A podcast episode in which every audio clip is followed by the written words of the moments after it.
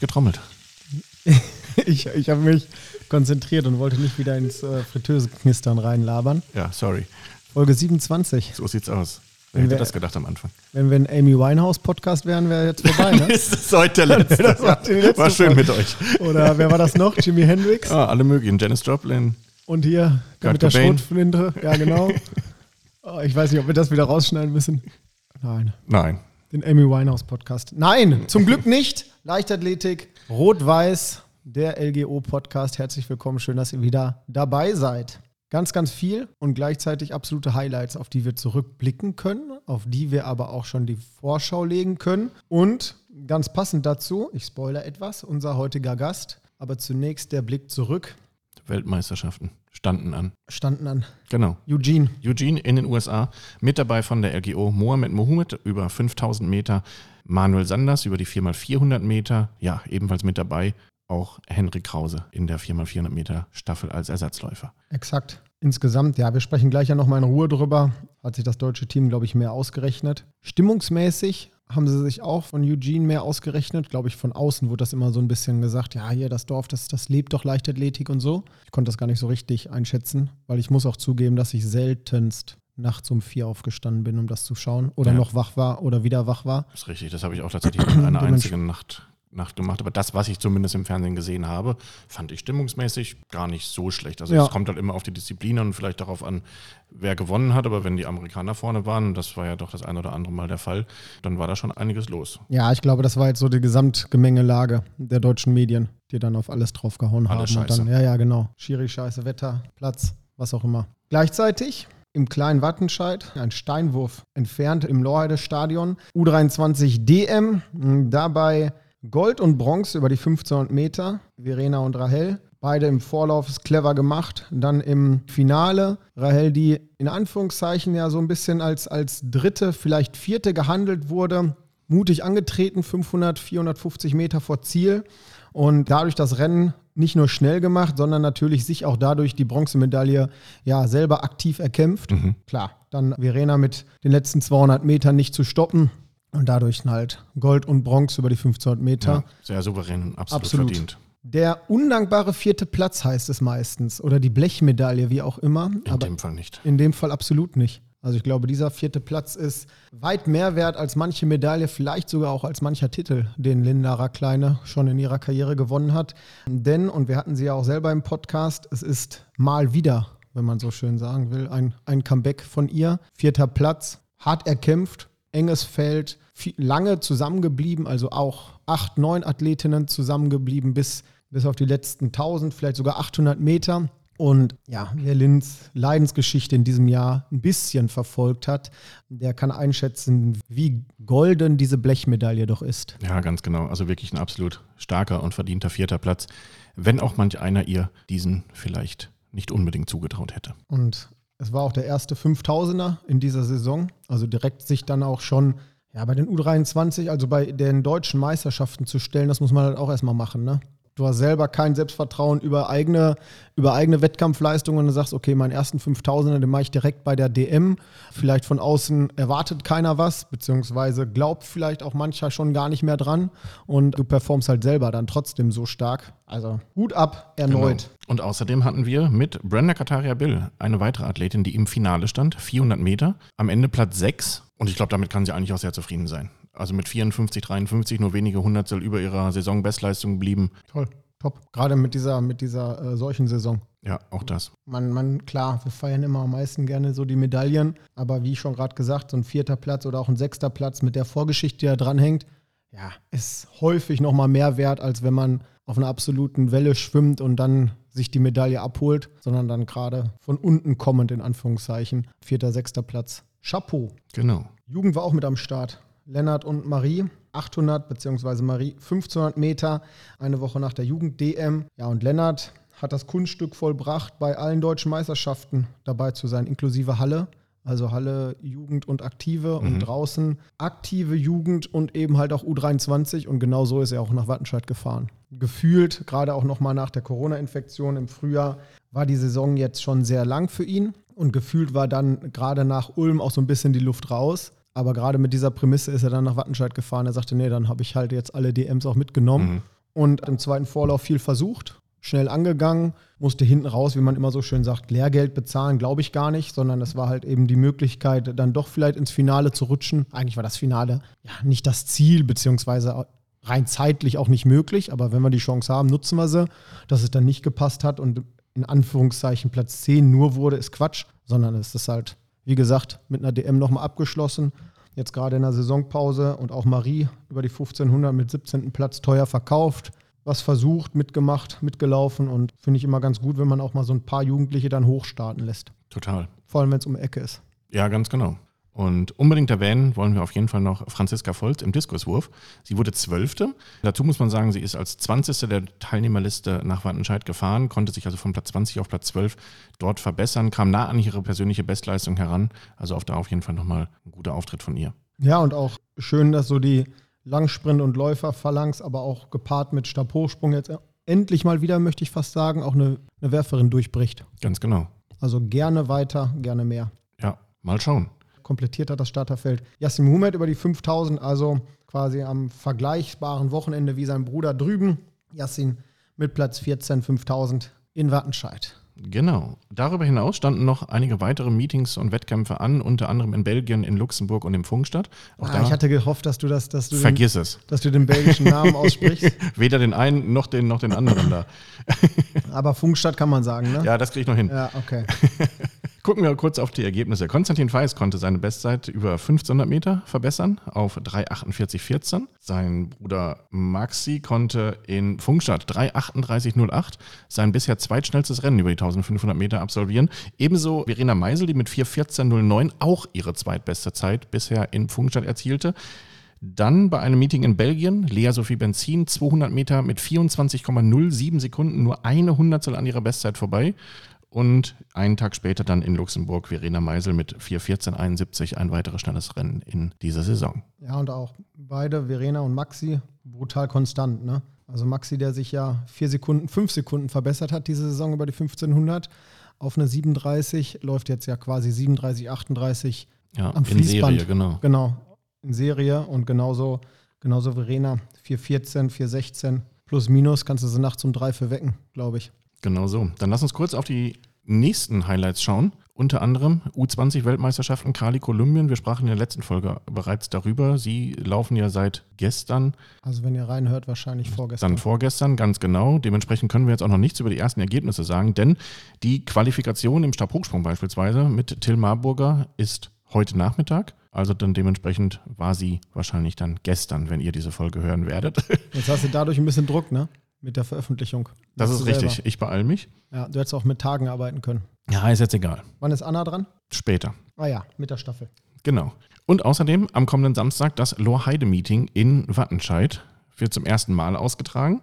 Und auch dort sind ein paar Athletinnen und Athleten der LGO am Start. Unter anderem Verena Meisel, Patricia de Graat, beide über die 800 Meter, Lea Benzin über 100 und 200 Meter und auch Samira Attermeier startet dort noch einmal im Weitsprung. Bevor wir springen, Mhm. ich habe deinen Luftholen schon gesehen. Das letzte Mal ein Meeting in dem alten Lorheide-Stadion, das dann groß umgebaut wird. Mhm. Dann auch in Vorbereitung, jetzt muss ich lügen, auf 2024 oder 25. 25. Ne? 25 zur Universiade. Also wer jetzt ein Studium anstrebt oder noch mittendrin ist, sollte sich entweder beeilen oder Zeit lassen. 25 Lorheide, umgebaut als inklusive Einlaufplatz drüben, da wo die große Wurfwiese ist. Ich weiß gar Mhm. nicht, was mit dem Wurfhaus dann passiert.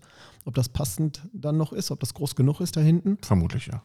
Ja, denke ich auch. Und dann vollständig um, umrahmt, überdacht. Dementsprechend das Lorheide-Meeting jetzt der erste Auftakt. Wir bleiben spontan. Aber jetzt du. Jetzt ich, genau, denn auch unser heutiger Gast steht beim Lorheide-Meeting auf der Teilnehmerliste. Unser heutiger Gast ist 25 Jahre jung und bereits seit fast elf Jahren Mitglied in der LGO.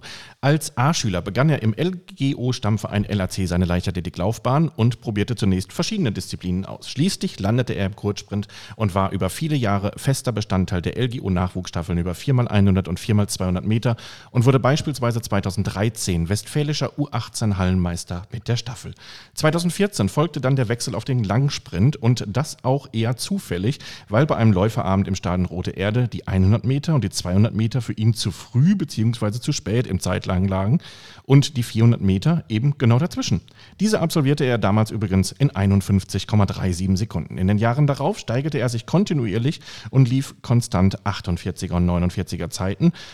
Ja, und dann, dann kam die Hallensaison 2021. Kurzfristig, nämlich erst vier Tage vorher, erhielt er einen Startplatz bei den deutschen Hallenmeisterschaften in der heimischen Helmut-Körnig-Halle. Er gewann seinen Vorlauf und zog überraschend ins Finale ein. Noch viel überraschender gewann er auch den Endlauf und wurde deutscher Hallenmeister über 400 Meter.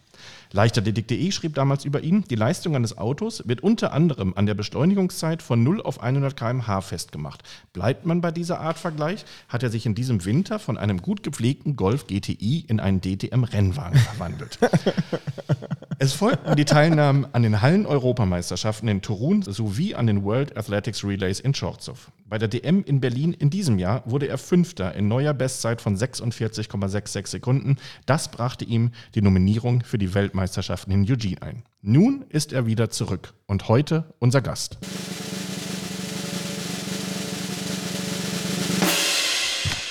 Herzlich willkommen, Henrik Krause. Ja, vielen Dank hier, dass ich hier sein darf und herzlich willkommen an alle Zuhörer. Du musstest ein paar Mal schmunzeln bei der Vorstellung. Ja, wenn ich da immer so die Sachen. Ich, auf der Hinfahrt hierhin musste ich noch an die, ich musste an die Staffel damals 2013 und an den ersten Westfalenmeistertitel denken, 4x200. Damals 1,36, 36, das war 36 Hundertstel über der Quali für die DM damals. Also mit der Staffel und ich weiß noch, wir haben, wir haben gewonnen, ich stand da oben auf dem Podium und ich habe gezittert, weil ich Westfalenmeister geworden bin. ich dachte so, wow, Westfalenmeister, boah, also das war damals schon was Großes für mich. Das hätte ich so nicht gedacht. Und ein paar Jahre später standest du in derselben Halle und hast auch gezittert. Mit einer Goldmedaille bei den deutschen Meisterschaften. Neun, nee, acht Jahre später. Ja. Hat, hat ein bisschen gedauert, aber, aber ne, gut Ding will Weile haben. So nämlich. Be bevor du in die Entweder-Oder-Fragerunde äh, gehst, möchte ich nochmal, ich weiß es gar nicht, unbekannterweise vielleicht einen großen Dank ausrichten an den an denjenigen, der damals den Zeitplan gebaut hat mit den 400 zwischen den 100 und 200, die eben jetzt dann dazu geführt haben, dass du jetzt nicht nur hier sitzt, sondern halt auch all diese Erfolge über die 400 gezeitigt hast. Also, Ganz genau. Ich tippe ich, auf Günter Schrogel oder Wolfgang Frank. Ja, also. Ja, es könnte wirklich so sein. Ne? Vielen herzlichen Dank euch beiden. Ja. Ähm, auch Habt ihr großen auch Anteil von dran. Henrik. Gerne weiterhin Dank, solche Zeitpläne machen. Entscheidung über, überredet habt vielleicht auch echt mal so kreative Ideen mit einpflanzen, damit man eben gesagt, ja, was, wer weiß, wer hat noch so ein, weiß ich nicht, Geburtstagsessen bei der Oma und dementsprechend keine Zeit und muss dann auf einmal 400 laufen. Ja, das war ein Mittwochabend. Das ja. war, ich hatte 10 oder 11 Stunden Schule vorher. Und ich zu dem Rennen noch, ich hatte vorher die Qualifikationszeiten nachgeguckt für, für deutsche Meisterschaften und das war ja, glaube ich, das erste Jahr U20. Ich hatte mich verguckt in der Tabelle ich habe U18 nachgeguckt und ich habe gesehen, 51,50 ist die Quali gewesen damals. ich war im Ziel und ich habe mich innerlich relativ gefreut. habe es aber nicht nach außen gelassen, weil ich mir nicht so ganz sicher war. Zum Glück. Schade, ich wollte gerade sagen, schade eigentlich. Aber ich habe es dann äh, in dem Jahr trotzdem noch geschafft. aber da, das, das war schon gut. Bevor wir uns festquatschen, Du kennst es. Eine Runde entweder oder. Ich, ich frage gar nicht mehr, ob du bereit bist. Du musst jetzt eh durch. Oh, ich bin bereit. Immer, immer bereit. Also wir sagen immer 60 Sekunden, aber es ist eigentlich immer länger. Ja, meistens sind es dann doch. Ja. Weil wir hinten raus die Fragen auf jeden Fall noch hören wollen. Mhm. Ich beeile mich. In diesem Sinne. Dann laufen deine ungefähren 60 Sekunden ab jetzt. Sommer oder Winter? Sommer. Samstag oder Sonntag? Sonntag, weil trainingsfrei. Sehr gut. Früh oder Spätaufsteher? Früh. Eis oder Torte? Schwierig, ich glaube Eis. Vanille oder Schoko? Schoko. Tee oder Kaffee? Kaffee. Obst oder Gemüse? Äh. ich weiß beides so eine Sache. Wahrscheinlich Gemüse. Fleisch oder Gemüse? Äh, Gemüse. Pizza oder Pasta? Pizza. Selbst kochen oder lieber bestellen? Selbst kochen. Zeitung oder Buch? Äh, Buch. Buch oder Hörbuch? Buch. Kino oder Fernsehen? Fernsehen? Komödie oder Action? Action. Film oder Serie? Serie? Träumer oder Realist? Realist. Chaotisch oder ordentlich? Ja, absoluter Chaot. Logik oder Bauchgefühl? Logik. Optimist oder Pessimist? Optimist. Und die letzte, eher Fan oder eher Topathlet? Ja, schon eher Fan, glaube ich. Wir sprachen vor der Aufnahme drüber, beziehungsweise auch noch, als wir auf dem Platz gesehen haben, wie sehr du halt auch immer noch Fan geblieben bist. Obwohl du ja mittendrin bist im Zirkus. Ja, aber das ist, also ich bin auch Fan von meinen Trainingskollegen, so. Das ist für mich ganz normal. Also klar, man ist Athlet, aber man freut sich auch über die guten Leistungen von anderen. Man freut sich über das, was sie erreichen. Und nein, also ich, wenn andere Medaillen holen, wenn andere mit da vorne sind, das ist super, so wie wir jetzt die 4x4 da gewonnen haben in Mainz. Das ist eine Sache, die macht man zusammen und da zählt ja das Zusammensein und nicht nur das äh, Athletsein alleine. Und ich greife es nochmal auf bei der Vorstellung. Er zufällig zu den 400 Meter gekommen, drei Tage vorher die DM-Teilnahme in der eigenen Halle bekommen, dann den Vorlauf überstanden, überraschenderweise im Finale, also auch da wieder ja nur sechs im Finale und dann das Ding gewonnen. Also auch quasi, wenn man das, wenn man in diesem Wording bleiben will, über Nacht in die deutsche Spitze und dann natürlich auch ins Nationaltrikot vorgestoßen. Jetzt muss uns mitnehmen, was macht das in einem, um, um mal so eine typische Talkshow-Frage zu stellen? Ich glaube erstmal, dass das äh, grundsätzlich sehr gut ist, wenn ich da wenig Zeit habe, mich da vom Kopf her darauf vorzube vorzubereiten. Weil dann stelle ich mich da hin, dann stelle ich mich kurz der neuen Aufgabe und dann funktioniert das. Dann habe ich nicht die Chance, das zu zerdenken. Ja, was das mit einem macht, wir haben vor dem Vorlauf gesagt, damals in der Halle, Finale ist möglich. Dafür müssen wir halt äh, ja, das umsetzen, was mir der Trainer gesagt hat. Das hat eins zu eins funktioniert. Ich würde, glaube ich, bis heute sagen, dass der Vorlauf mit einer der besten Läufe war, die ich je gemacht habe. Bis weil jetzt. Ich, bis jetzt, ja klar, es wird weitergehen. ähm, bis jetzt, weil ich alles das umgesetzt habe, was äh, ich machen sollte. Ich habe meine Position 2 immer gehalten und hinten habe ich eine zweite Luft bekommen. Das habe ich noch nie gespürt. Also da bin ich geflogen.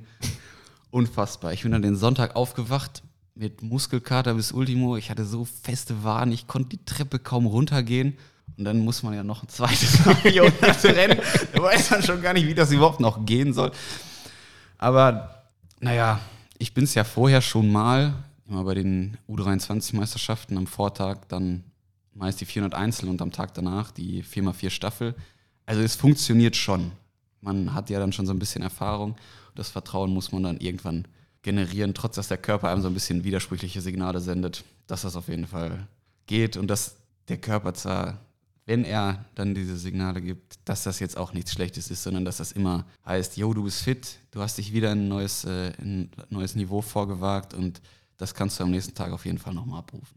Aber da muss ich nochmal nachhaken. Montag davor, also wir reden davon Samstag Vorlauf, Sonntag Finale. Montag davor, ja, ich weiß noch gar nicht, ob ich starten darf. Ihr erinnert euch, Corona, dies, das, Bundeskaderathleten, Zeiten und so weiter und so weiter. Also Dienstag, okay, du darfst am Samstag in der eigenen Halle Deutsche Meisterschaften Vorlauf laufen. Sonntag gewinnst du das Ding. Montag, lass mich nicht lügen, vielleicht Dienstag. Ah ja, hier Nationaltrikot und los geht's mit dem Zirkus. Und das ja gefühlt ja wirklich innerhalb von 48 Stunden.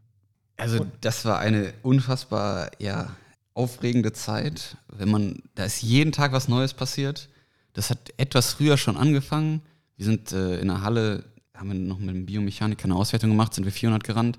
Da, damals bin ich, glaube ich, 48, 13 oder so da gelaufen. Und das war, ja, also ich bin vorher in der Halle nie unter 49 gelaufen, da war 49,09, ich glaube im Indoor-Meeting 2019 oder 2020 war da meine PB. Und das war halt ein Hauch an der DM-Norm vorbei. Und jetzt auf einmal läuft man 0,9 unter der Norm und man weiß nicht, kann nicht man, man weiß, man kann nicht laufen, weil die äh, Quali-Richtlinien damals einfach, einfach andere waren. Aufgrund der ganzen Corona-Problematik. Dann natürlich ist die Zeit noch nicht ähm, ja, offiziell, weil es halt kein offizieller Wettkampf war. Dann haben wir versucht, in alle möglichen Wettkämpfe reinzukommen. Bei manchen hieß es auch erst, ja, kannst du starten. Ich glaube, das war Karlsruhe oder so. Und dann letzten Endes doch nicht weil ja kein Bundeskaderathlet, Pipapo, was da alles so drum rumkommt. Das war natürlich schon ja, bitter, traurig, weil man auf einmal war man auf so einem Niveau und jetzt wollte man auch, aber man konnte nicht. Dann haben wir viel probiert. Dann in Leverkusen durfte ich dann noch laufen aufgrund irgendeiner. Die hatten das ein bisschen anders ausgeschrieben und dann ging das mit mir. Da bin ich dann 48,11 gelaufen. Das ja, war, ja, dann hatte ich die Zeit immerhin mal offiziell. Das war das Beste, was mir passieren konnte. Hatte den Lauf da auch gewonnen. Aber dann war es, war es immer noch so, dass ich nicht laufen durfte. Dann bin ich dann Freitag danach, das war, als, es, als in Dortmund so unfassbar Schnee gekommen ist, also bin ich noch nach Leipzig gefahren, bin da 47,8 gelaufen. Wieder richtig gut. Auch eigentlich ein Rennen, wo ich nur hinterhergelaufen bin und dann hinten vorbei an den Leuten. Da hätte ich schon noch schneller laufen können. Also das Potenzial war da. Ja, und dann ist man da acht Tage vor den deutschen Meisterschaften, war jetzt unfassbar gut gelaufen, hatte die Zeit stehen und durfte aber noch nicht laufen. Dann haben wir mit Thomas natürlich das so besprochen, jo, wir probieren alles und wir trainieren jetzt auch einfach so darauf hin, als ob du da starten würdest. Mhm. Und das war ja offensichtlich der richtige Weg, weil wenn man dann wieder anfängt, den Samstag in den Wald zu gehen und Aufbau oder so zu machen, das wäre dann natürlich ganz schön äh, kontraproduktiv gewesen. Ja, und dann am, am Mittwoch, nee, oder am, am Dienstag, glaube ich, kam dann mehr oder weniger die erlösende Nachricht, endlich, ich habe meinen Startplatz. Ich meine, da habe ich jetzt irgendwie seit 2015 oder 2016 von geträumt, einfach mal bei deutschen Meisterschaften bei der Männer und Frauen starten zu dürfen. Und dann hat es endlich funktioniert. Einer von zwölf, die dann antreten durften. Das war natürlich super. Also ich habe mich richtig gefreut in der eigenen Halle. Ja, und dann kam, haben wir haben uns darauf vorbereitet, dann kam der Wettkampf und ist natürlich äh, hervorragend gelaufen, besser als man sich das hätte vorgestellt. Ja, und das hat natürlich sehr viel ins Rollen gebracht. Dann den Dienstag wieder beim Training, kriegt krieg Thomas dann Anruf, jo, der Henrik, der äh, könnte gegebenenfalls in Turun laufen. Und dann ist natürlich, dann geht die Frage an mich weiter, jo, hast du da Lust zu laufen? Dann, das ist ja eigentlich eine Sache, die, klar, das erste Mal Nationaltrikot, vor allen Dingen die Sachen zu, zu bekommen. Ja, ein Traum, den man sich hat vorher nie getraut hat zu äußern, weil es einfach so unfassbar weit weg war. Aber dann, wenn man die Chance hat, muss man die ergreifen. Und ja, jetzt liegen sie im Schrank.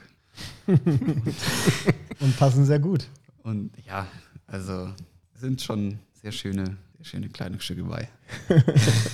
Wahnsinn, vielen lieben Dank dafür, dass du uns da so teilhaben lässt. Und dann kam eben, ja, wie du gesagt hast, wieder der, der, der Aufbau im Wald und so weiter, die gesamte Hallensaison mehr als erfolgreich abgeschlossen. Da, da muss ich dir kurz dazwischen gehen, weil der Aufbau im Wald war leider nicht. Wir sind ja dann direkt, also so ein aufregendes und es kam immer wieder was Neues, ja, Tage, Monate hatte ich, glaube ich, noch nie, weil wir sind dann aus Polen zurückgekommen und zehn Tage später oder so schon vier Wochen nach Gran Canaria geflogen und von da aus dann auch wieder eine Woche später direkt nach Polen weiter für die World Relays. Also da war mit Erholung oder mit mal runterkommen, war da eher nichts. Jetzt, jetzt hört sich das fast so an, als würdest du den Wald vermissen. Ja, den Wald, also die Trainingseinheiten wahrscheinlich eher nicht, aber sie hätten zu dem Zeitpunkt doch schon gut getan. Mal durchzuatmen ja, einfach mal ne, Wald, Abstand von allem. Mhm. Das hätte sicherlich äh, etwas ja, nachhaltig gewirkt in mir, dass man einfach mal Zeit hat, das Ganze zu verdauen, weil es ja doch schon sehr viel da passiert ist in der Zeit. Zu schnell dann auch im Nachhinein? Ja, auf jeden Fall zu schnell. Ah. Also ich hatte dann nicht ganz die Zeit, das alles so zu verarbeiten. Und danach habe ich auch einen kleinen Knick bekommen, konnte die Leistung draußen dann ja nur so gerade bestätigen. Jetzt nicht nochmal was draufpacken, was man eigentlich hätte erwarten können. Tokio hatte ich dann für mich selber abgeschrieben. Das war auch, da wollte ich auch nicht mehr rein in die Verlosung. Und wie kommt man dann auf eine 46, 66 in Berlin im Olympiastadion? Also wie kommt man dann zurück ist ja falsch, aber zumindest mental wieder so zurück, dass man sagt, okay, und jetzt performe ich wieder und löse auf einmal damit jetzt das Ticket für Eugene. Das ist eigentlich recht interessant, weil letztes Jahr in diesem WDR-Beitrag von mir habe ich ja auch schon oder da haben sie mir auch die Frage gestellt, welche großen Ziele habe ich in naher Zukunft? Und ich habe ich auch damals habe ich gesagt, Tokio reizt mich wenig, Eugene würde mich unfassbar reizen. Mhm. Und ja, also wir haben angefangen die Saison, die Halle war ja nicht existent, weil ich auch verletzt war. Daraus und die Leistungen in der Halle eine absolute Katastrophe waren. Daraus sich dann erstmal wieder neu zu motivieren, hochzukommen. Man muss dabei bleiben und Vertrauen in Trainer, Leistung, Gruppe haben. Wir haben eine unfassbar tolle Trainingsgruppe, die einen immer ja, bei der Stange hält und einen immer selbst in den schwierigen Zeiten gut motiviert. Deshalb, das geht schon. Dann die Staffeln, die wir, die 4x400 Vereinsstaffeln, die beide, die wir gelaufen sind, haben sehr viel Spaß gemacht und mir auch den Spaß zurückgegeben an den 400 und eben auch Lust auf mehr gemacht, weil dann will man mehr. Also ich kann mich daran erinnern, wie ich in Mainz auf Position 2 stand und ich Jonas die ganze Zielgerade auf mich zukommen sehe und ich in mir so eine Lust entwickle und einfach nur, komm, gib mir den Stab, ich will los. So, dass das bleibt und daran zerrt man dann über die ganze Saison, auch wenn es mal nicht so gut läuft. Aber dann Berlin Olympiastadion ist natürlich schon cool. Das Stadion, unfassbar beeindruckend, gigantisch. Er schlägt einen vielleicht auch ein bisschen, aber ist schon echt der Hammer. Also da will man auch performen. Ich glaube, dass ich bin ja mehr oder minder nur ein Rennen vorher gelaufen und hatte mir dann, dadurch, dass ich nicht im inneren Pool war, schon erhofft, dass ich auf sieben oder acht komme. Was ja auch so gekommen ist. Ich bin auf acht gekommen und konnte von da aus ungehindert von dem, was die anderen machen, weil das war das Problem im letzten Jahr, konnte einfach mein Rennen machen und es hat super funktioniert. Ah, okay. Weil du an Außen stehst und dann erst einmal gerade am Anfang. Du, du bist außen, du siehst keinen, du hörst keinen und du musst jetzt das machen, was da angesagt ist. Also du kannst dir da jetzt nicht leisten, irgendwie anzubummeln oder sonst was.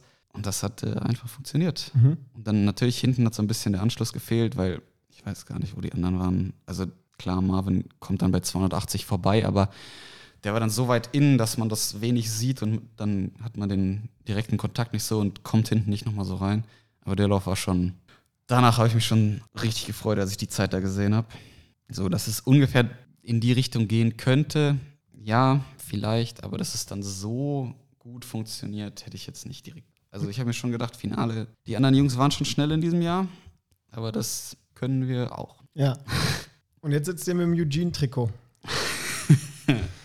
Weil der Koffer nicht da war, sagtest du eben, ne? Ja, der Koffer hat, äh, da war ich auch ein bisschen übereifrig. Ich war den Abend vorher schon am Flughafen und wollte den Koffer abgeben, weil man hat ja gehört, man steht da zig Stunden an mhm. und bevor man dann nicht loskommt, wir sind um 10.30 Uhr oder so losgeflogen, ja, bevor da was schief geht, gibst du dem am Abend vorher ab. Dann war ich am Abend vorher am Flughafen, habe den Koffer in ungefähr fünf Minuten abgegeben gehabt. Dafür hat er dann noch drei Tage länger gebraucht, bis er in Eugene war. Ja, da musst du erstmal los und ein paar Klamotten kaufen, wie, wie das so ist, ne? Aber als Fan hättest du da sowieso ein T-Shirt geholt. Ja, auf jeden Fall. Also ich hätte auch noch mehr mitgenommen, ich hatte aber die 430 Euro zollfrei relativ schnell erreicht. und dann vor Ort, und wir sprachen eben so ganz kurz ja auch in dem, in dem Rückblick drüber, von außen, gerade medial, relativ viel oder eine relativ starke Kritik. Und wir erinnern uns alle an den Post von Gina, ich zitiere einmal gerne, Unsere Gesellschaft erwartet von Halbprofis, dass sie mit den Vollprofis mithalten können. Nein, diese sogar besiegen können. Und dann eben halt auch, ja, bewusst provokant, finde den Fehler. Wurde das im Team oder wie wurde das im Team gesehen oder vermittelt? Beziehungsweise halt auch, ähm, ja, wie wirkte das vielleicht nochmal zusätzlich ja, auf dich, diese Kritik von außen, medial, gerade nach der ersten Woche oder also den ersten Tagen? Ich und wir haben uns da, glaube ich, geschickt rausgehalten, größtenteils wir haben das klar mitbekommen, auch was da so durch die Presse ging, aber ich habe mir davon auch nichts durchgelesen, weil man braucht das jetzt nicht vorm Wettkampf, dass einen das so runterzieht. Klar, der Anfang ist schlecht gelaufen, aber das, man könnte jetzt auch behaupten, wenn die Weit, wenn Weitsprung Frauen nicht der letzte Tag wäre und man mit Gold irgendwie nach drei Tagen startet, dann sieht das Ganze schon anders aus. Das Resümee kann dasselbe bleiben. Medaillentechnisch ist das natürlich nicht so schön, aber äh, letzten Endes uns hat es nicht so runtergezogen. Wir haben uns das auch nicht sonderlich zu Herzen genommen, weil wenn du dich davon jetzt beeinflussen lässt, dann geht das halt noch schlechter, als es so schon passiert ist. Mhm. Aber grundsätzlich die Stimmung im Team hat das wenig beeinflusst. Also wir waren echt gut drauf. Das muss ich äh, schon so sagen. Also klar, sowas war Thema, aber das war dann auch relativ schnell abgehakt. Okay, und wird auch gar nicht dann irgendwie diskutiert, nicht nur unter euch, sondern auch offiziell sowieso nicht. Also von offizieller Seite haben wir da diesbezüglich nichts bekommen kein Statement vom Team ja. bezüglich des, also von den Teammanagern zum Team hin oder so. Das hat äh, so nicht stattgefunden, nein. Und dieser, dieser Begriff Halbprofi ist jetzt hier bewusst ja auch so ein bisschen despektierlich gemeint. Du sprachst aber davon, es ist immer auch ein Vorteil, wenn du dir da wenig, wenig Kopf machst oder wenn es halt auch irgendwie du gar keine Zeit dafür hast, Dinge zu durchdenken ist es vielleicht nicht dann gerade dein Erfolgsrezept in Anführungszeichen und das jetzt bewusst nicht despektierlich, Halbprofi zu sein, dann eben gedanklich vielleicht auch und einfach da zu stehen und sagen, jetzt gib mir den scheiß Stab, ich habe jetzt Bock zu rennen? Für mich äh, auf jeden Fall.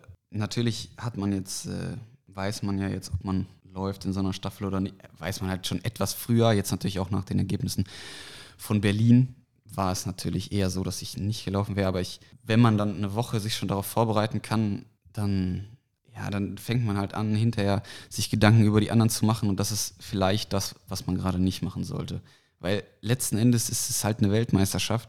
So, da ist jetzt keiner hingekommen, weil er irgendwie großartig Glück gehabt hat oder so. Da haben da, die, die Leute, die können einfach schon alle was. Nur letzten Endes kommt es dann darauf an, lässt du dich davon mental beeinflussen oder lässt du das einfach an dir abprallen und grenzt dagegen an. Du stehst halt auf demselben, auf derselben Bahn mit denselben Leuten, bist vielleicht sogar im Körperkontakt mit, mit denen und da musst du einfach den Ton vorgeben dann funktioniert das auch. Man sollte sich da nicht so viel Gedanken darüber machen, was die anderen können. Und klar gibt es Leute, die sind deutlich besser, aber die gibt es überall. Und um uns jetzt mal mit einem, in einem Atemzug mit dem WDR zu nehmen, wenn die das letztes Jahr fragen, dann dürfen wir das dieses Jahr fragen. Was sind dann jetzt die Ziele, bevor wir nochmal auf die anstehende Trainerausbildung eingehen? uh.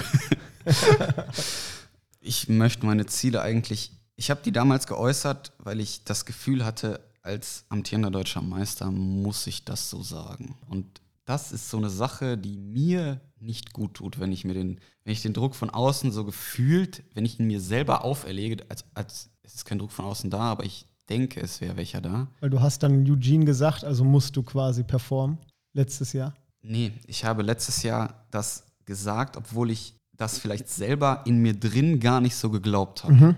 Und deshalb möchte ich jetzt gar nicht zu hoch meine Ziele ansetzen. Ich habe mich, glaube ich, jedes Jahr verbessert. Ich habe nur in einem Jahr meine Saison, meine persönliche Bestleistung eingestellt. Das ist das Ziel für die kommenden Jahre. Mhm. Jetzt 46, 66, das geht noch besser. Ich, in jedem Lauf, in dem ich bis jetzt gemacht habe, da liegt noch Potenzial drin. Vom Training her ist auch noch was da. Und wenn man dann das schafft, jedes Jahr besser zu werden, dann glaube ich auch, dann kommen die, das drumherum, die großen Wettkämpfe kommen ja dann mehr oder minder so dazu. So klar, nächstes Jahr gibt es auch noch eine Weltmeisterschaft in Budapest. Danach gibt es wieder die Olympischen Spiele in Paris. Ja, ich will, ich, ich kann damit schon mit dem Gedanken leben, dass man sich gegebenenfalls darauf äh, vorbereiten kann und dass man auch gegebenenfalls daran teilnehmen will. Ich will mich selber aber nicht zu sehr in die Richtung, ja, in die Richtung drücken. Das hat mir, glaube ich, dieses Jahr in der Halle gezeigt, dass das nicht funktioniert, weil ja, wir haben schon so angefangen und dann natürlich fragt man so zum Spaß, ja, wie sieht das jetzt aus bei dir, Mission Titelverteidigung und so. Mhm, mhm.